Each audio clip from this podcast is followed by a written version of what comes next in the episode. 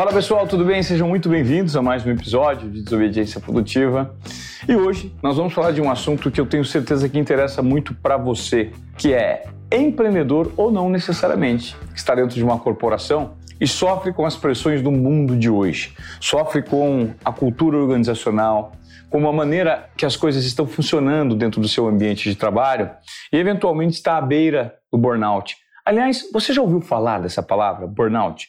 Como a gente pode combater o burnout? Como a gente pode ser mais saudável no ambiente de trabalho? E, inclusive, fazer com que esse ambiente seja uma extensão da nossa casa, que a gente se sinta de fato absorvido, inserido no meio. Eu creio que essa é uma dor de toda a sociedade nesse momento que a gente vive de pandemia, né? Um momento de provocações e por isso eu trouxe aqui um especialista em cultura organizacional e um cara que teve só de resultados nos últimos dois anos 100 milhões de reais para empresas que o contrataram. Eu estou aqui com o Marco Serrano, que está à frente da Next Level, uma empresa que trabalha a educação organizacional e prioriza o bem-estar de colaboradores, de gestores e tem gerado um enorme impacto. E tem um comportamento, obviamente, de desobediência produtiva, né, Serrano? Com Satisfação, certeza. cara. Bom ter você minha. aqui, cara. Obrigado, eu que agradeço. Me fala um pouquinho sobre a questão do burnout hoje em dia.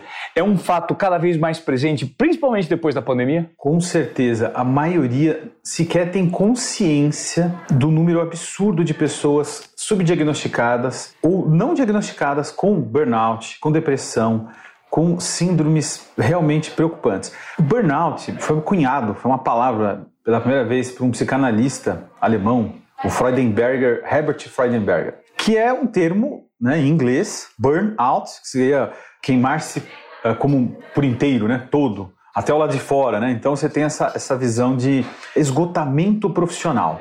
Que é uma coisa que eu escuto muito também. Ah, qual é a diferença entre depressão e burnout? Ou como é que eu sei se eu estou com burnout? Quais são os sintomas? Tem como eu diagnosticar precocemente? Como que eu lido? Porque hoje as empresas, na sua maioria, estão adoecendo os seus colaboradores e mesmo os empreendedores, mesmo os empresários estão em sua esmagadora maioria, quando não adoecidos, a ponto de. já está no nível 3, né? De burnout, são quatro níveis diagnosticados. E quando é que você sabe o nível que a pessoa está, que o gestor de repente está, o empreendedor está? Como é que você metrifica isso? É muito comum você ver a pessoa que está começando com uma falta de memória, com um sono desregulado, uma dificuldade de raciocínio lógico, de concatenar as ideias. E a pessoa brinca, né? Tira sarro, fala, não, é porque né, minha idade já não me permite mais isso. Uh, ou mesmo o famoso estresse, né? A pessoa está muito estressada, que é outro termo muito pouco compreendido. A pessoa confunde cansaço com estresse. Interessante isso. Que isso tem uma larga diferença. O cansaço, você descansa e no outro dia você está descansado, está renovado. O estresse não. O estresse você está desmotivado, você não vê sentido no que você está fazendo, você está contrariado, você dorme, você volta pior. Ah. Porque você está com mais energia Não é uma questão de sono. para lidar só. com aquele conflito. Muito pelo contrário. Aliás, o sono, claro, é um dos mais importantes meios reparadores da nossa saúde emocional, mental, mas nem de longe é o único. É muito comum também a pessoa estar cansada e aí ela quer tirar um cochilo, ou vai comer, ou toma um café. Uma das tecnologias fenomenais que nós temos hoje, você fazendo uma metáfora, sei lá, com um celular. Então, seu celular está acabando a bateria, você desliga ele, carrega mais rápido, né? Você põe para carregar, só que muitas vezes o cara, sei lá, não anda com carregador, só carrega à noite, que a bateria morre. E se você tivesse uma capinha para você colocar lá no teu celular e ele carregar ao longo do dia também? né? Da mesma forma nós. E se nós pudéssemos nos recarregar ao longo do dia?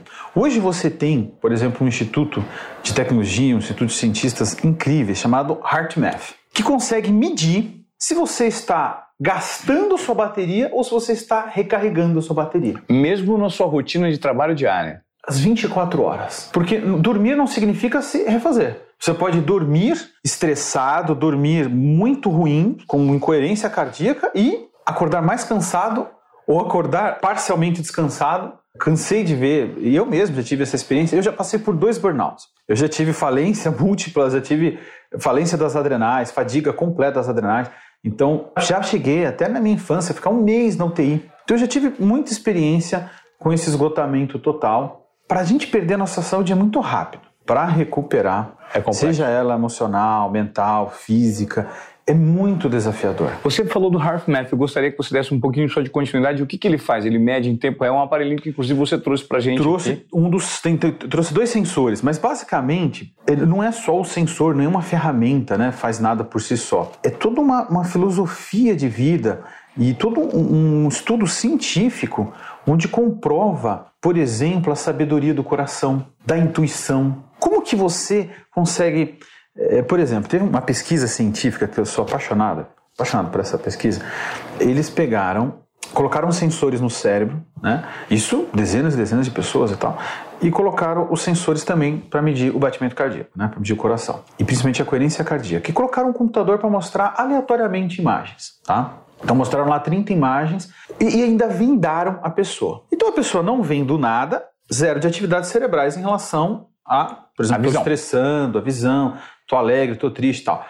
Pois é, antes do computador mostrar a imagem, cinco segundos antes, isso é demais, isso é muito, o coração já se estressava ou já entrava no estado de conforto.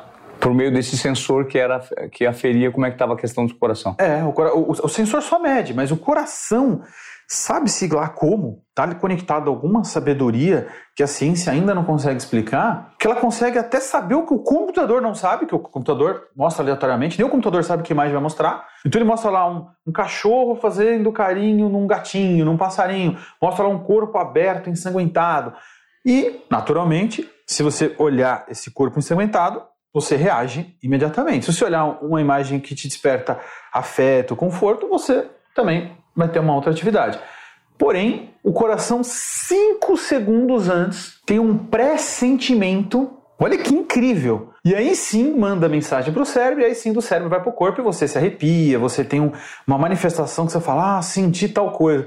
Pois é, só quem registrou primeiro? O coração. Então, um ponto muito importante, por exemplo, tem uma, uma outra pesquisa que eles estavam medindo lá um policial. E o policial estava com um equipamento chamado Holter, que foi fazer um exame médico, ele estava medindo a pressão dele, os batimentos cardíacos, uh, durante 24 horas. E para você fazer esse exame, você tem que anotar hora a hora. Olha, fiz isso, então, sei lá, comi, Perfeito. tive um, né? Sim, você vai anotando as atividades que está fazendo. Um momento que ele discutiu com a mulher. Claro, um policial, o cara que está acostumado com um estado de vigília, um estado de tensão. Então, o padrão dele, que a gente chama a linha de base dele, é esse estado de vigília, é o estresse. Então você pergunta, você pede pro cara relaxar, você pede pro cara. Aí que ele estressa mais ainda, né? Só que, dentro daquele padrão dele de estresse, quando ele brigou com a esposa, ele subiu muito. E detalhe, depois que ele terminou de brigar com a esposa, ele ainda piorou e continuou estressado.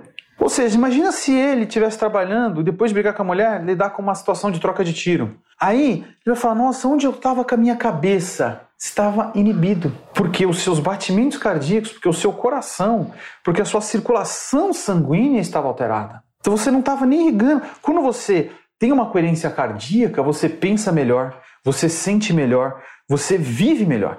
Quando você tem um estado de desconforto, de estresse, de tensão, você pensa pior, você reage pior. Então, o primeiro ponto fundamental que eu trabalho nas empresas, que eu trabalho com os líderes, é a resiliência, que é um nome que a gente até pega da física, né? De é, é, você conseguir pegar um papel lá, você deforma ele, ele não volta ao estado original. Você deformou o papel. Agora, você pega uma espuma, uma buchinha de lavar louça, você aperta ela, quando você solta, ela tem uma resiliência incrível. A resiliência no homem, no ser humano, ele não, ele não só consegue voltar ao estado original, mas ele volta melhor.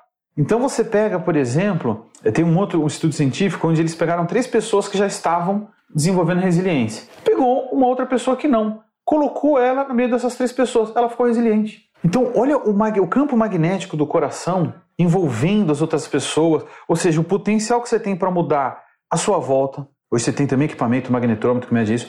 O potencial que você tem para mudar o seu estado emocional, mental. Existe toda uma ciência que valida uma sabedoria não racional, uma sabedoria do coração, porque nós temos neurônios no coração, assim como no cérebro, assim como no intestino, células que funcionam exatamente como Perfeito. neurônios, células. Perfeito. É, e aí Então, Agora, essa... a pergunta que eu te faço é o seguinte: você apontou que existe essa ciência e que existem problemas Sim. que são constatados tanto em quem é empreendedor, quanto quem está nos assistindo aqui no Obediência Produtiva, que tem uma dor relacionada a estar tá numa empresa que você não curte, ou estar tá num ambiente de desconforto relacionado à sua vida pessoal. Então é muito importante que a gente entenda que essas dores elas existem. Sim. O burnout, você explicou o que é, é quando você está no limite e está operando de uma maneira que você só se esgota, se esgota e não se recupera. Como desenvolver essa resiliência dentro do ambiente corporativo né? Para que você consiga equilibrar essa energia que sai, só sai e você não se regenera. Como colocar isso em prática? Isso, isso é muito interessante. A gente tá... Agora, a grande dificuldade talvez seja colocar isso em prática, né, Serrano? Vamos lá. O que, que a ciência tem comprovado? Então, nós temos, imaginem quatro quadrantes, onde nós temos lá, na parte de cima, um coração acelerado, na parte de baixo, um coração desacelerado. Tá? Do lado esquerdo, você tem emoções negativas, sentimentos negativos e do lado direito emoções positivas, né, sentimento positivo. Então não é porque está coração acelerado que você não está resiliente. Você pode estar apaixonado e seu coração está acelerado e você está se regenerando. está com brilho no olhar, está com a pele vistosa, né? Ou você pode também estar numa euforia, que seria um desequilíbrio da alegria, ou num estado de extremamente raiva, de nervoso. Então não significa que está acelerado ou tá o coração está tá está desacelerado, está com uma baixa frequência cardíaca. Tá, você pode estar tá depressivo, você pode estar angustiado, ou você pode estar num estado contemplativo. Então não é tão simples falar, ah, não, pelo coração você põe um sensor tal. Não, você basicamente precisa encontrar o conforto no desconforto. Né? Então, por exemplo, tocou aqui uma sirene de incêndio.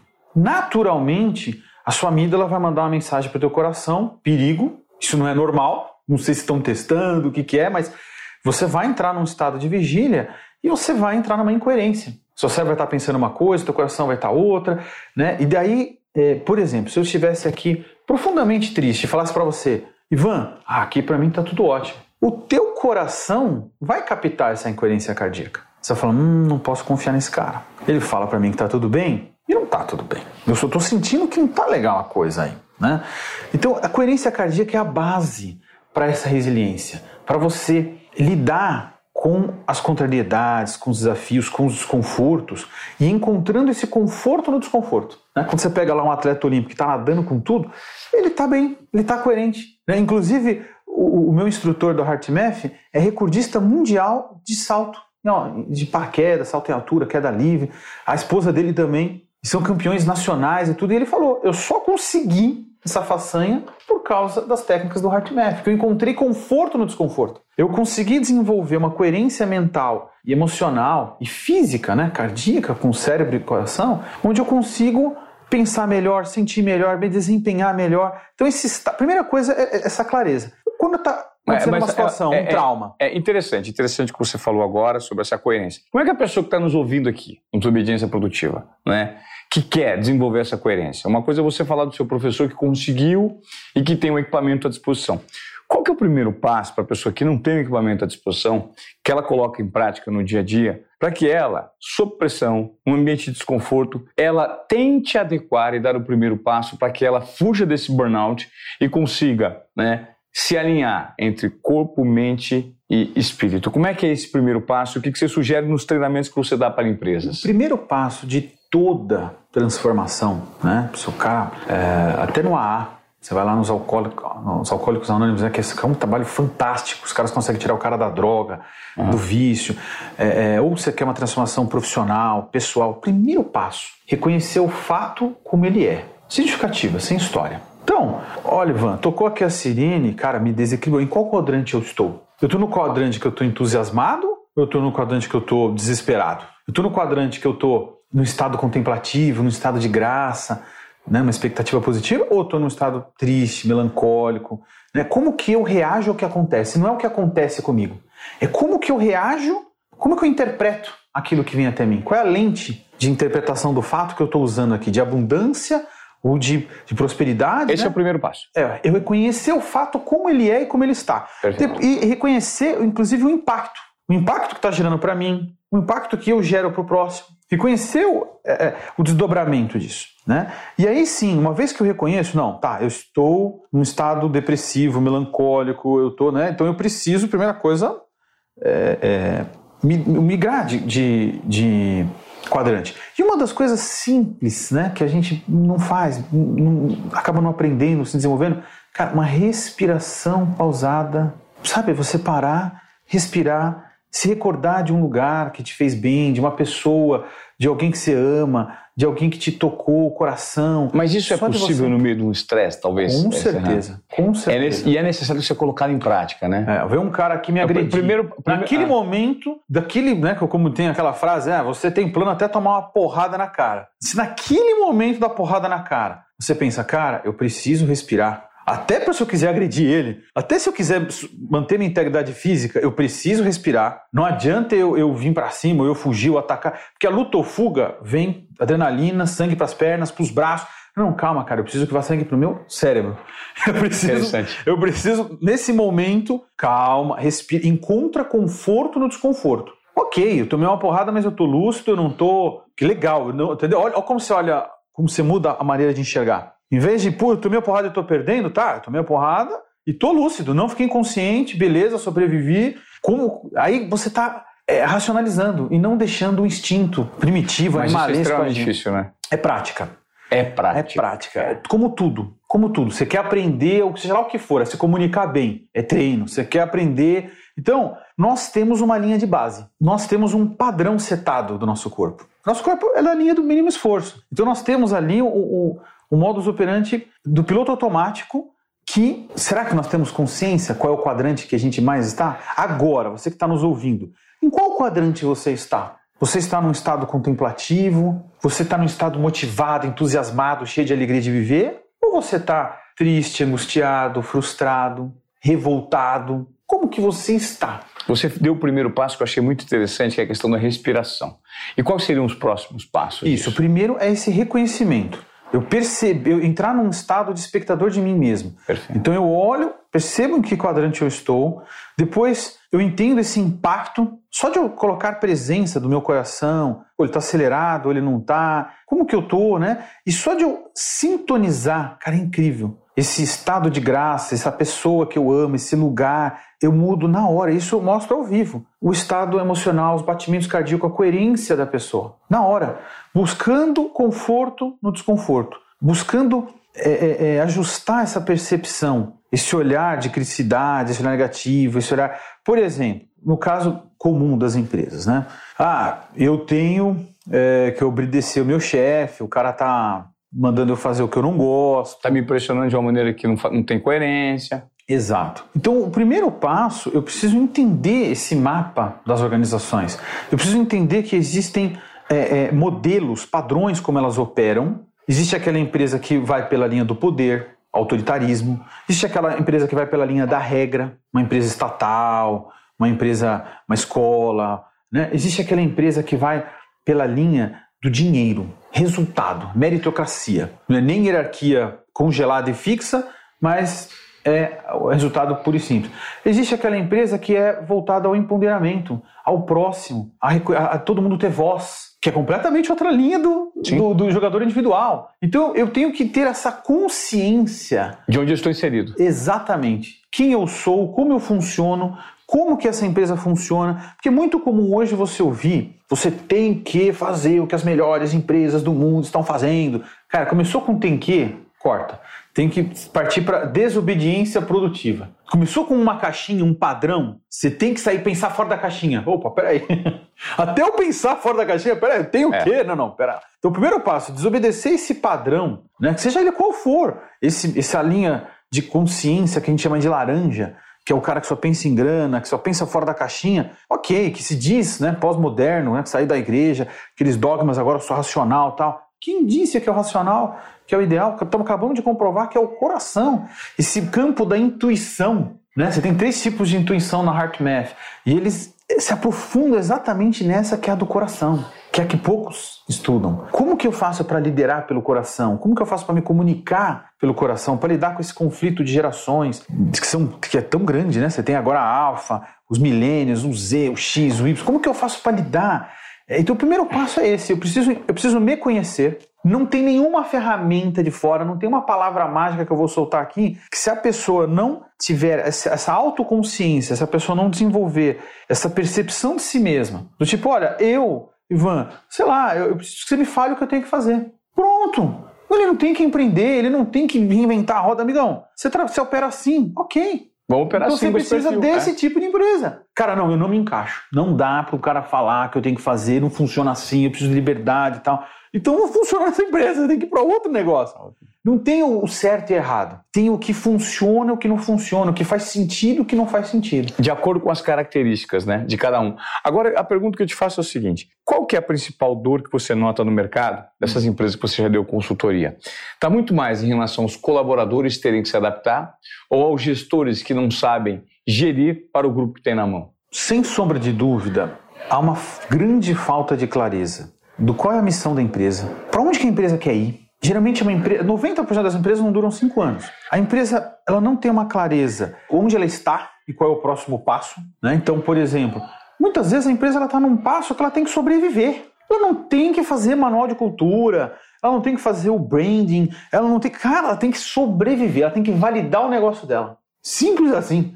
Então é foco em vendas, eu, eu olho a parte tributária dela, eu, eu consigo né, fazer todo um trabalho de restituição, depósito em conta, de funding. Então depende do diagnóstico. O primeiro passo é esse bom diagnóstico. Ela precisa entender qual é o cenário dela. É o momento de eu crescer? Eu, se eu estou cheio de lacuna, cheio de buraco, cheio de problema, na hora que eu crescer, eu só vou aumentar esse buraco. Na hora que eu escalar, porque é muito comum você escutar o tempo inteiro na internet. Não, que eu vou te fazer você crescer 10 vezes mais. Sim, aí vai, aí vai se matar. 10 vezes mais, com um monte de problema. É. Um cara pegando com o outro, com a outra, com, sabe, cheio de problema, com roubo, com desvio. Então, o primeiro com... passo é. O básico é, eu preciso saber onde eu estou. Se eu perguntar, se, eu, se você me falar, é, Marcos, vai buscar uma chave lá na minha casa. Primeira pergunta que eu vou te saber é o endereço.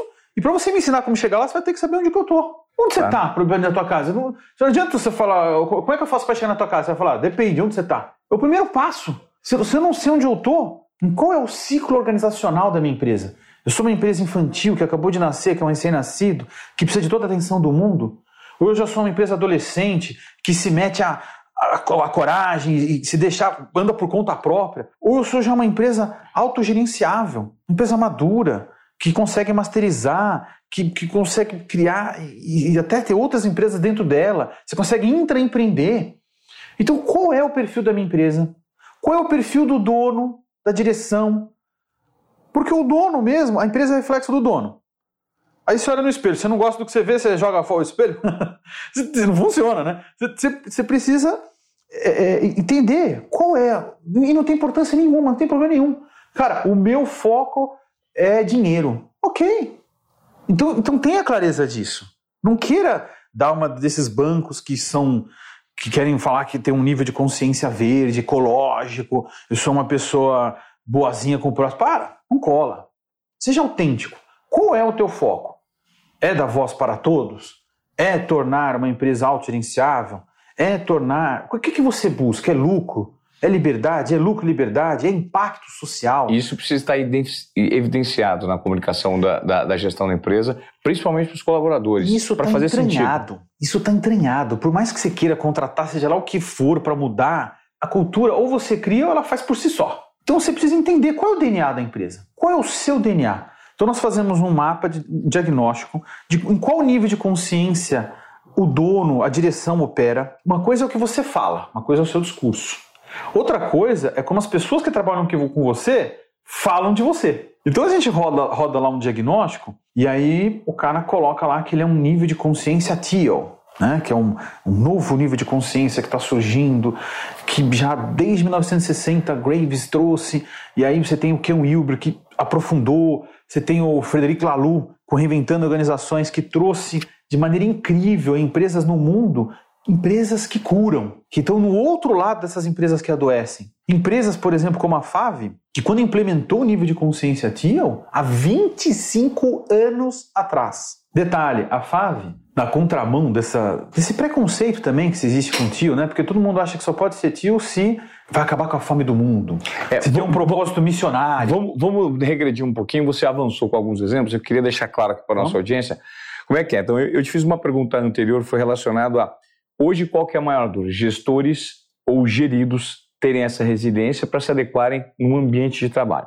Aí você me falou sobre essa dor do empreendedorismo, né, que existe um papo sobre empresas TIO. Eu queria que você me explicasse como opera essas empresas TIL e o que, que funciona isso para nós hoje. O que, que é uma empresa TIL? Ótimo. Teal é um, é um, termo em inglês, que é um verde azulado, um azul, azul turquesa, né? Que determina uma camada onde os três pilares vai, de uma empresa TIL seria autogestão, plenitude uh, e propósito evolutivo.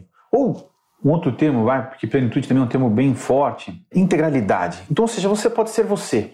Nessa empresa você, você, você, é autêntico, o jeito certo. É, você não tem uma personagem, você não tem que, sabe, se eu for vestido assim, os caras vão me julgar. Não, não, cara, não funciona. É, aqui é um ambiente seguro. Estamos todos aprendendo. Não tem aquela hierarquia onde. Sim. Entendeu? É, é, ou você. Você não tem chefe, você não tem é, man, quem manda, quem desmanda, os salários são autorreguláveis, tá certo. Lindo. Então, por exemplo, a FAV lá que eu estava dando exemplo. Cara, ela não quer acabar com a fome do mundo, ela é uma metalúrgica. Ela faz lá uma caixa de comando do carro, né? Então, ou seja, é um trabalho bem é, é, mecânico, né? Até automático, né? Um, Sim. Uma coisa bem Revolução regulamentada também, né? Porque é carro, então você tem o, o ISO TS, enfim, tem uma série de regras e tudo mais. Pois é, eles implementaram há 25 anos. Fazem 25 anos que eles não têm um acidente de trabalho. Fazem 25 anos que eles não têm um atraso, um atraso. E aí como é que funciona? Então chega lá, Volkswagen, oh, quero tantas mil caixas aqui e tal. E aí, o que, que eles fazem? Não é um cara que fica atrás da mesa falando, ó, oh, você tem a meta, você vai ter que fazer para cumprir esse pedido, porque isso aqui é importante e tal. Não funciona assim. Não é um cara que, entendeu? Não tem essa linha aqui. Então ele vai chegar no, no, na equipe que vai realmente pôr mão na massa, lá no, no mecânico, no torneiro, e amigão, o cara tá pedindo isso aqui nesse prazo, dá? Olha, não dá. Eles entram num consenso. Não, realmente, nós vamos desgastar muito. Vamos acabar com a nossa saúde, vamos chegar num burnout e ainda tem risco de não atender nem nesse preço da China e nem nesse prazo de pastel. Beleza, então vamos perder o pedido. Esse mês nós vamos ganhar menos. Estamos todos conscientes com isso.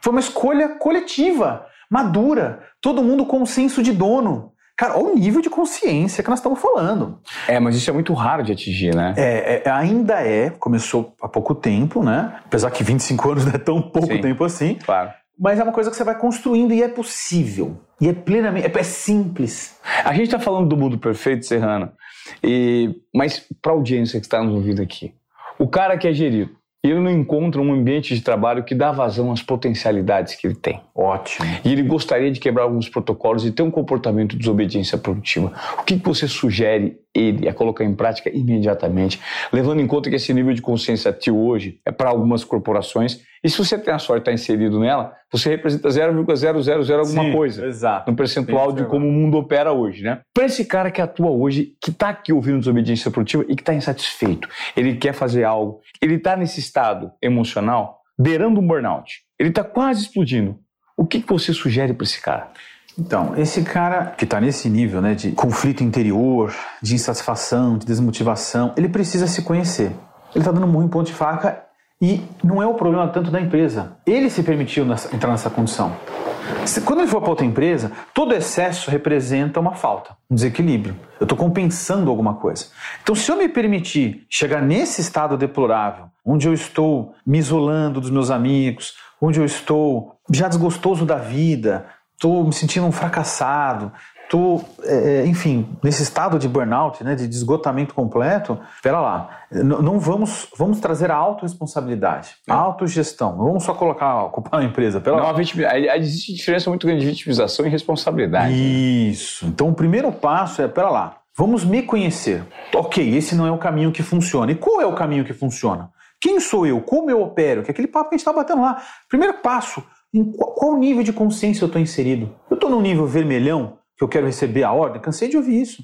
Tem um, inclusive um colaborador que falou, ele falou, Marcos, não dá para você só mandar? Fala o que eu tenho que fazer. Esse negócio de co-criar, de você não. quer que eu crie O cara junto. não quer ser criativo, o cara quer, quer receber ordem. Esse é um nível. Simples assim. Segundo Aí ponto. você tem o outro nível, o azulzão, que é o cara da regra, é o cara do dogma, é o cara do manual, que é o que é o, a nossa educação foi muito para essa linha. Você tem que aprender a seguir instruções, você tem que ser mais um boi ali no, na linha de produção. Sim. Né? E tá tudo bem. Tá tudo bem. Você falar para um cara desse que ele tem que empreender, que ele tem que, sei lá o que for, ele só vai bater a cabeça na, na, na parede, que é o que acontece. Você tem lá 100, 200 mil empresas abrindo, abrindo todos os meses, mais.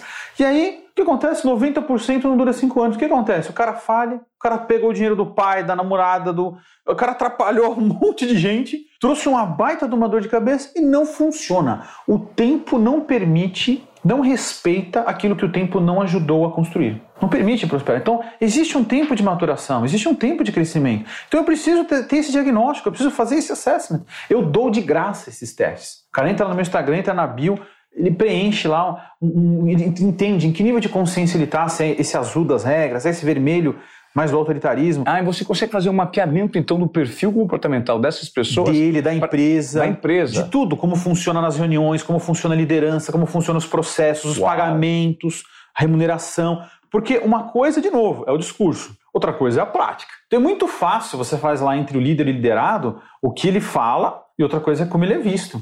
E aí a gente encontra esse gap, essa lacuna, a gente encontra esse buraco entre o que eu estou falando, por exemplo, na minha empresa. Eu tenho uma empresa que fez agora 21 anos, uma multinacional de importação e exportação. O meu discurso é todo amarelo, que seria o nível de consciência integral, que ele integra esse laranja, esse verde. Porque o, o, o verde, por exemplo, que é, que é voltado ao empoderamento, ele também acredita que tudo só pode ser feito em equipe. Também em todos os níveis existe o seu, o seu nível patológico. Geralmente o burnout está mais no laranja, que é o cara que quer resultado a toda a prova e põe em segundo lugar a saúde, põe em segundo lugar a família, põe em segundo lugar tudo. Agora, você também partir para só equilíbrio e nenhum resultado, né? E em nome do equilíbrio você. Sacrificar o resultado, né? E, e, tudo, não só o resultado. Sacrifica a evolução das coisas, você trava tudo, você dificulta, fica naquele. É, é naquelas máscaras do como tem que ser para não ferir o outro, para não sei o quê. E, e na prática não funciona. Porque não dá para você fazer tudo em equipe também. Você precisa respeitar a individualidade. Isso não é respeitar a individualidade. Você querer que o cara seja pertencente do seu grupo, ou seja, né? Então, quando você tem. Então, vamos lá. Então, eu tenho uma visão integral. Só que, por exemplo, nas nossas reuniões, a gente tem algumas lacunas azuis. O quê? Pô, faltou pauta, faltou uma objetividade, eu me aprofundei demais e o cara só quer ouvir o que ele tem que fazer. Ele não quer cocriar. Então, para gestores, é fundamental que você tenha um mapeamento dos seus liderados. Exato. Porque eu digo uma palavra, uma frase que faz muito sentido para mim, que é a melhor maneira de você tratar todo mundo igual é tratando todo mundo diferente. Ótimo. Porque cada um é um. Ótimo. Você, você matou a charada. É a empatia. É entender qual é a necessidade daquela pessoa. Por exemplo, a Fábio virou uma, um Éden, um paraíso depois que ela implementou? Não, teve problemas. Pensa que, meu, ele, ele, tem até um capítulo do livro lá que ele conta, La Belle História de La Fave, que é quando é uma empresa francesa, quando ele tirou a folha de ponto. Você está acostumado a ter que cumprir regras, chegar às 8, ser AC, mas de repente tirou a folha de ponto. Tiraram as câmeras, tiraram as regras, tiraram as metas. Tirar, então, o cara, o cara gosta dessa autoridade, dessa autonomia, mas tem uns que não se adaptam a isso. E aí, como lidar com isso? Por exemplo, teve um dia lá que roubaram uma furadeira. E aí? Aí volta as regras? Volta a colocar a câmera? Volta a colocar alguém na expedição? Tranca o almoxarifado? O que, que você faz? E aí o, o, o Zobrist lá, né, que foi o cara que implementou, o que, que ele fez? Chegou no mural e colocou. Roubar uma furadeira é uma burrice, né, em outros termos. Se nós tivermos uma furadeira sobressalente e você precisa no final de semana, você vai lá e pega. Precisa nem pedir. Você vai lá, pega, usa e devolve. Agora, se nós pegarmos alguém pegando uma furadeira aqui e não devolvendo, nós vamos ser obrigados a mandar embora nunca mais roubaram nenhuma furadeira, nada. Ou seja, ele empoderou aquela pessoa, ele entendeu a necessidade. Por que, que essa pessoa está roubando? Pô, ela tem salário, ela tem tudo. Por que, que ela desviou esse patrimônio daqui? É, é, é, é simples, porque dá muito mais trabalho, convenhamos. Você ter a câmera, você ter o vigia, Sim. você ter o comitê, você ter que falar com o RH.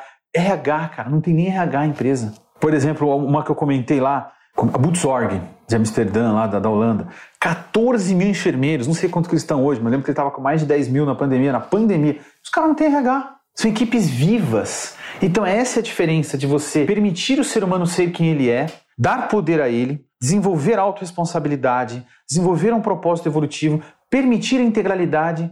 Eu não sou o supra-sumo, o bate-empresário que tem a bate-decisão e você é o meu, meu, meu súdito aqui. Não, cara eu sou falho também. E nós nos complementamos. Talvez eu tenha algumas habilidades que você não tem, mas nenhuma dorinha faz, faz verão. Sozinho. E, mas isso é muito difícil ser implantado nas empresas hoje em dia, né? Cara, por incrível que pareça, não é difícil. Depende do quanto a pessoa está aberta e principalmente de a... qual é o nível de consciência. Se eu chegar a pessoa, a pessoa se diz o seguinte: os gestores, os donos e os colaboradores. Eu, eu rodei lá, por exemplo, na minha empresa, equipe jovem né? O, o Augusto lá, rapaz, trabalhava na barraca do tomate. começou na minha empresa com 17 anos. Escrevia Excel com S. O cara fantástico. Trabalha um nível de consciência incrível. Luísa, a mesma coisa, primeiro emprego. Começou com 18 anos. Então, assim, não, não, é, não depende da idade. Não depende do, do, do uh, se você teve uma, uma boa formação escolar ou não. Depende do seu nível de consciência, da maturidade da, da, da sua percepção. Porque não é porque é comunidade que eu não posso dar oportunidade. Não é porque eu estou no morro do raio que o parta, que não teve escola, que não teve. que esse cara dali não pode sair um Zuckerberg, não tem nada a ver. É, é, é, existe esse preconceito de que o cara tem que fazer Harvard. Cara, por exemplo, eu estava dando esse método lá na, na, na, em 2017. Né? eu conheci esse método em 2004, na pós de psicanálise, através do Ken Wilber. Enfim, anos atrás, eu estava dando esse método lá na Next Level e agora, em janeiro desse ano, um rapaz um dos sócios lá estava conversando comigo, ele entrou no MIT, no MBA executivo. Nós estamos falando de quase 2 milhões de dólares, estamos falando de um negócio que é 45 mil aplicações para entrar 150, em nível mundo. E eu comentei com ele sobre essas cores, sobre níveis de consciência, e daqui a pouco ele começou a conversar comigo de igual para igual. Falei, pô, Marcão, mas isso aqui é muito vermelho, não, mas isso aqui é muito azul. falei, rapaz, esse MIT tá te deixando com o cérebro bom, hein? Porque Pô, você está com uma mente brilhante. Como é que você pegou isso aí que eu levei anos para aprender e desenvolver e tal? Ele falou, não, é o que eles estão ensinando no MIT. Agora. Hoje. É o que há de mais moderno e simples. Então, assim, o difícil, Ivan, é você querer prever e controlar, que é o que a esmagadora dos métodos das, empresas fazem. Elas querem prever e controlar tudo. Elas querem te prender, e quer entender, e quer impedir de você, e quer, quer, quer automatizar, e quer. Cara, isso não é vívido. Isso é um, um método offline. É uma lista de telefone de páginas amarelas. Quando que eu vou ter sucesso com isso? Nunca. Porque é offline. É, é, morto, não é vívido. É uma coisa que, por mais lógica, por mais razão que tenha, eu nunca vou atender todas as suas necessidades. Agora você pega o Google Earth, você pega lá o, um método vivo, onde eu consigo, em tempo real, saber a necessidade, saber o que está acontecendo, porque é ser humano que está ali. Ou seja, é pessoas é precisam de pessoas o tempo inteiro. E nessas organizações, se você não estiver conectado com o elemento humano, o seu rendimento enquanto gestor ele não cresce, ele não sobe, ele não se desenvolve. E os, os, os dias estão contados para quem vive em organizações muito padronizadas e burocráticas ou não? Ótimo, ótima, ótima pergunta, muito inteligente. Inclusive eu até ouvi uma provocação no sentido de Marcos. Você acha que nos dias de hoje esse negócio de sentir e responder, de feeling, esse soft skill vai pegar nos dias de hoje onde você tem, né, é, RP, existe aquilo. Você acha que esse caminho é viável? Não. Eu acho que só existe esse caminho. Só existe o caminho humano, o caminho do amor, o caminho da empatia, o caminho. Só existe esse caminho. Então, sim, esses dias estão contados, já, assim, já morreu, na verdade. É, é, como, é como hoje você falar que o digital, que a internet é uma tendência. Cara, ele era uma tendência há anos atrás. Cinco anos atrás. Hoje não é uma tendência. Não existe você uma propagar. É. é fato. Então hoje muitas empresas que faturam bilhões já despertaram para esse mundo vivo, que não dá para você prever e controlar tudo. É o contrário. A empresa é viva, as pessoas pensam e as pessoas têm autonomia e as coisas funcionam de maneira orgânica e vívida e não com essa regra de eu sou eu que mando, você. E aí e tudo tem que passar por mim, eu que decido, e, e a pessoa até gosta. Tem vários que eu implementei, né? Que eu auxiliei a pessoa a implementar, e o cara falou, cara, que paz. Porque agora, quando tem um problema, a culpa não é minha. Não é o Marcos que fez com que tantas famílias perdessem o emprego, não é o Marcos que tomou aquela decisão, não é o corpo diretivo, não é o comitê. Cara, existe comitê na floresta? Você está numa floresta, né? Tem um charge lá, o inverno chegou mais cedo. E aí? Você vai falar ah, lá, não, não, não, fiquem congelados aí, esperem que nós vamos decidir aqui. Cara, na natureza tudo é vívido. A gente tem aquele papo, né, de que é o macho alfa que manda. Mentira! Você pega uns, uns, uns cervos, uns veados lá, estão comendo grama, e aí quem, quem que decide em qual açude? Em qual lugar que ele vai beber água? Se é o mais longe, e aí ele vai ficar desidratado, ou se é o mais perto e o cara não vai ter comida o suficiente, ou se ele vai mais rápido e aí quem não conseguir ficar mais fácil para presa, ou se vai mais devagar e também né, vai ficar desidratado. Quem que decide tudo isso aí? Porque é uma decisão séria e difícil, do bando todo. É o macho alfa? Não, é a maioria. Então você tem 100 servos, 50 mais um foi para a direita, vai todo mundo para a direita. E o macho alfa lá, o poderosão, grandão, fortão, daqui a pouco foi para a direita, se pega sozinho e fala: onde que eu tô? Não, não, peraí, tá me deixando sozinho aqui, volta para lá. Então, se na natureza quem manda é a inteligência coletiva, você vê aqueles voos ornamentais dos pássaros, né, no fundo sendo os peixes fazendo aqueles. Cara, como que eles sabem, sincronicamente, que é para virar para esquerda, para direita, para cima, para baixo? Como que é? É pela maioria, é pela democracia. É, é pelo voto. Né? Coletivo. Então, da mesma forma, nenhum de nós, nenhum de nós é melhor do que a soma de todos nós. Nenhum mega star, nenhum bate empresário vai superar quem está ali no chão de fábrica e quem está ali na frente da do, do, trincheira, na venda, na compra. Cara, deixa o cara que está ali ter, no mínimo, a oportunidade de ter voz. É super interessante. A voz para o colaborador é... é uma liberdade. É uma liberdade para o empresário. Para o empresário. Né? Dentro, lógico, de uma metodologia. Eu não estou falando que você vai destrancar tudo, que você vai abandonar todos os controles. Não. Não estou falando isso. Tem um método. Tem todo um passo a passo para você desenvolver, como, por exemplo, um sensor cara, que é físico, que mostra ao vivo se você está em coerência, se você está estressado. Então não adianta, você vem falar aqui para mim com uma total incoerência, com um estado de estresse lá no, no topo. É lógico que você não está sendo feliz naquela ideia, é lógico que isso não vai rolar. Está rolando alguma coisa aqui, um conflito de interesses, está rolando um conflito de, entre coração e mente. Então existe hoje uma série de técnicas simples, mas comprovadas cientificamente, de que você pode sim sentir e reagir conforme o andamento da coisa, de maneira vívida e não mais de maneira. Cara, nós estamos falando de Harvard, né, de MIT, não estamos falando de, de, de é, é, é, alguém que falou que funciona para ele isso. Né? Como, como, por exemplo, falei o exemplo da Butzorg, falei exemplo da Fábio, mas você pega a AIS, por exemplo, Eletropaulo, nós estamos falando de empresas que são super complexos, né? empresas com dezenas de milhares de funcionários que funcionam assim, sem RH, de maneira vívida, de maneira altamente crescente, de maneira auto, autogerível, responsável, que tem um propósito maior do que eles. Porque como é coletivo, não é mais o que é bom para o Ivan, não é mais o que o interesse do Marcos. A decisão que está sendo tomada não é baseado mais na minha regra, na minha família, no meu interesse. Você entende? Sim. Você tem um propósito evolutivo que pensa em nível global. Perfeito. Agora deixa eu te fazer uma pergunta. As empresas, gestores e pessoas que querem contratar o serviço do Marcos para você mergulhar dentro de estabelecimentos, corporações que estão com dificuldade de fazer essa ligação mais genuína entre colaboradores e gestores, como funciona? Qual que é o método que você aplica e em quanto tempo você já dá resultado? São sempre diagnósticos, né? então nós fazemos uma avaliação presencialmente muitas vezes ou online para quem quer uma coisa mais simples. Faço workshops, treinamentos. Então, por exemplo, peguei lá um borracheiro que fatura 5 mil reais por mês. A gente conseguiu trazer em menos de um mês um resultado de 100 mil reais para ele líquido na conta. Nessa pandemia, um monte de gente desesperada e nós conseguimos. Mas como assim um resultado de 5 mil para 100? Não entendi. Exatamente. Ele fatura, declara, né? 5 mil reais por mês. Só que você faz, você pega os últimos 60 meses. Então já mudou a conversa, né? Aí você pega, por exemplo, o quanto de imposto que ele pagou a mais. Tem toda uma análise, né? Fizemos uhum. todo um diagnóstico tributário, contábil, fiscal. Não é só cultura, é isso que eu também abordei. Né? Porque todo mundo acha que ah, então a solução é mais amor. Não, pera lá. Em qual ciclo de vida organizacional você está? Você já tem estabilidade financeira? Você já tem uma empresa autogerível? Ou você está tentando sobreviver? Porque o cara que está tentando sobreviver, a dor dele é tão grande que ele não consegue nem sentir. ele não consegue nem né? Então, o primeiro passo é entender onde você está. É personalizado, é como você falou, tratar cada um de maneira diferente.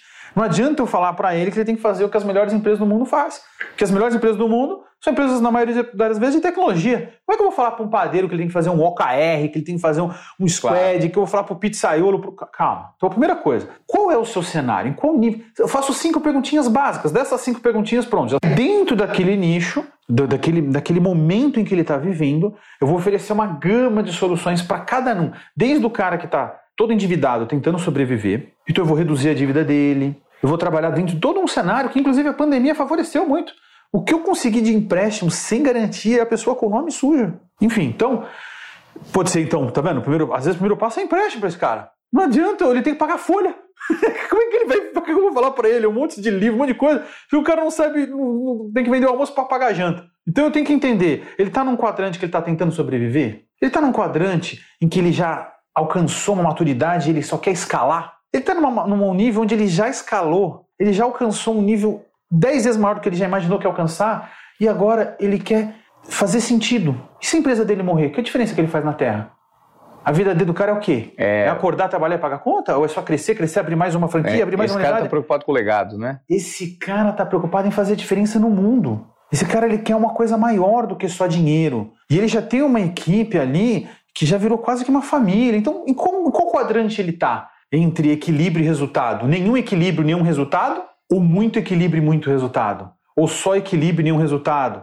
Ou só resultado e nenhum equilíbrio. Então, que momento que ele está dentro desse cenário, desses assessments, né, que a gente chama, desses diagnósticos, onde eu vou saber o ciclo de vida organizacional, o nível de consciência, tem um muito lindo, um diagnóstico que a gente faz com a empresa toda. E eu sei desde o chão de fábrica até o, o mais alto nível de conselho, não importa o tamanho da empresa, qual é o nível de consciência que opera a empresa. Perfeito. Por onde gravitaciona? Porque às vezes vendas o cara é um laranjão. Porque ele tem tribos, ele tem empresas dentro da empresa. A equipe de marketing opera desse jeito, a equipe jurídica opera daquele outro jeito. Então, como que você consegue criar um fio condutor para mostrar, gente, são todos humanos? Ó, oh, o pessoal de marketing, o pessoal jurídico não é ET. O pessoal do financeiro, vocês, pera lá. Porque um olha outro, tá, aquele é abraçador de árvore. Ó, oh, o outro só pensa em dinheiro. Não, não, calma. Vocês só estão em níveis de consciência em momentos diferentes. E quando você traz esse mapa onde o cara consegue enxergar onde ele está, onde o outro está, e como, qual é o ponto em comum, o que, que tem de positivo e negativo em cada lado que todos têm. Como, como, como formar uma unidade, como formar um time mesmo, verdadeiro, coeso. E quanto tempo você entrega isso? Como funciona? Bom, tem muita coisa que antes de um papo eu já gero resultado. O cara me faz uma procuração eletrônica. Eu já consigo saber todo o, o momento fiscal, contábil, financeiro da empresa. Uhum. Eu faço um, um, Google Forms, a pessoa me preenche aquilo, já de cara eu consigo providenciar uma justiça fiscal, um caminho, uma solução financeira, um funding, uma parceria. Oh, o que ele mais está precisando é esse cliente. Eu tenho um cara aqui que o que mais tem é esse. O que mais precisa. Então eu já conecto uma coisa Next Level e aí os dois ficam grandemente felizes. Porque eu já tenho uma relação enorme, tanto de problemas quanto de soluções. Esse aqui está precisando de problema. Esse aqui está precisando dessa solução. Então eu só então conecto. Conectar. E o cara já fica, né? Fala, Nossa, eu nem comecei o trabalho e já tive um faturamento líquido, um resultado líquido na minha conta de tanto. Incrível esse trabalho que você faz, Marcos. Eu gostaria que você deixasse aqui, no final desse podcast Obediência Produtiva, como que as pessoas podem te encontrar, podem acessar essa consultoria e gerar esse valor dentro de corporações que precisam de transformação. Marcos Underline Serrano no Instagram, Marcos Serrano Palestrante, meu Facebook, uh, no YouTube, Marcos Serrano. E em todos eu tenho o linkzinho onde daquele link você vai preencher, você vai selecionar uma das cinco perguntas e eu já vou, uh, vou te colocar num quadrante, vamos dizer assim.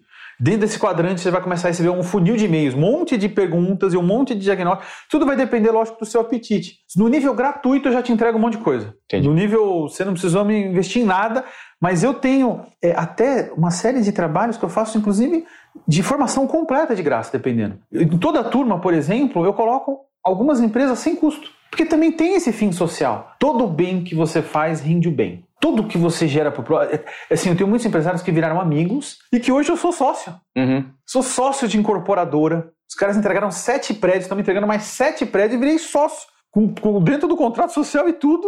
E virei um amigo de, de, de família, amigo que preencha a alma. E começou com: olha, tem esse problema aqui na equipe, tem esse problema é, jurídico, tem, tem, problemas, inclusive, tem gente que chegou até com problema crime lá. E aí, a partir do momento em que você mostra para ele que existe solução, que existe luz no fim do túnel, o cara já dá aquela mudada, já, já sai daquele clima de revolta, de a culpa é do, do presidente, a culpa é do, sei lá, entra naquele clima de ódio, né? E a empresa toda quando você ajuda uma empresa, você ajuda todas as famílias que estão claro, conectadas. Claro, embaixo. É, quando você transforma a cultura dessa empresa, você transforma todo mundo que está embaixo. Eu acredito verdadeiramente que nós podemos alcançar um novo estágio da humanidade, que nós podemos mudar o mundo, construir um mundo novo a partir da maneira como a gente se relaciona, da maneira como a gente trabalha. Porque onde a gente passa o maior tempo da nossa vida é trabalhando. Se você trabalhar com alguém que você tem uma boa relação, Você conseguiu gostar, amar do que você gosta, do que você faz. Porque tem muito isso também. A pessoa, ah, eu não sei o que eu quero, eu não sei o que... Cara, você não pode aprender a gostar? Porque um, um dos porquês da pessoa não gostar daquilo é porque ela não entende. Ela não entende que ela não tem aquele perfil ainda. Ou que ela está só num perfil errado. Que é o que acontece com a maioria das empresas. Mata o cara, porque o cara é um bom vendedor, aí sobe ele para coordenador, gerente. Ele não tem esse perfil. E você espera isso dele, porque ele é muito bom aqui, você quer colocar ele ali. É e aí pronto. Ah, esse cara agora tá fazendo é de pirraça comigo. Esse cara tá fazendo isso para me provocar. E não tem, é uma questão de perfil. Tudo é uma questão de você fazer um levantamento mínimo de o que você espera dele e o que, que ele pode te entregar. Será que ele encaixa para esse cargo, ou isso que você espera dele, para esse job description, né, para essa estrutura que você, essa demanda que você está exigindo dele? Eu tenho certeza, todo mundo pode acrescentar algo na vida do outro, pode acrescentar algo na tua empresa. Todo mundo tem o seu potencial no lugar certo. E a missão da Next Level é levar a vida dele e o negócio dele para o próximo nível de consciência, para explorar o potencial dele com amor. Sensacional. que aula, que aula vocês ouviram em Desobediência Produtiva, hein? E hoje eu te peço encarecidamente que se você ouviu esse episódio até aqui, se você acompanhou essa linha de raciocínio que a gente conseguiu discutir profundamente, questão de burnout, cultura organizacional, se você está infeliz onde se encontra, seja como gestor, seja como colaborador, será que você chegou a identificar as suas características e deu um passo adiante em relação a isso? O Marcos da Next Level está justamente aqui para gerar essas provocações e entregar soluções. Vocês anotaram aí, o Marcos, o, o todo o endereço dele, e procurem ajuda, porque aqui Além de provocações e insights, a gente tenta gerar em vocês transformação. A transformação foi dada. Agora, é só ter um comportamento de desobediência produtiva. Marcos, eu gostaria de agradecer essa aula que eu você que nos deu aqui, cara. Foi incrível. Eu acho que tem muita gente que vai sair impactada e eu peço para você, se você curtiu esse conteúdo, compartilhe com aquele seu amigo, com aquele seu primo, alguém da família que precisa necessariamente mudar ou de carreira ou mudar de empresa, ou mudar a própria empresa, que esse podcast vai ajudar bastante. Para o seu líder, né? Para o seu líder, ele... exatamente. Para o seu líder é interessante, hein?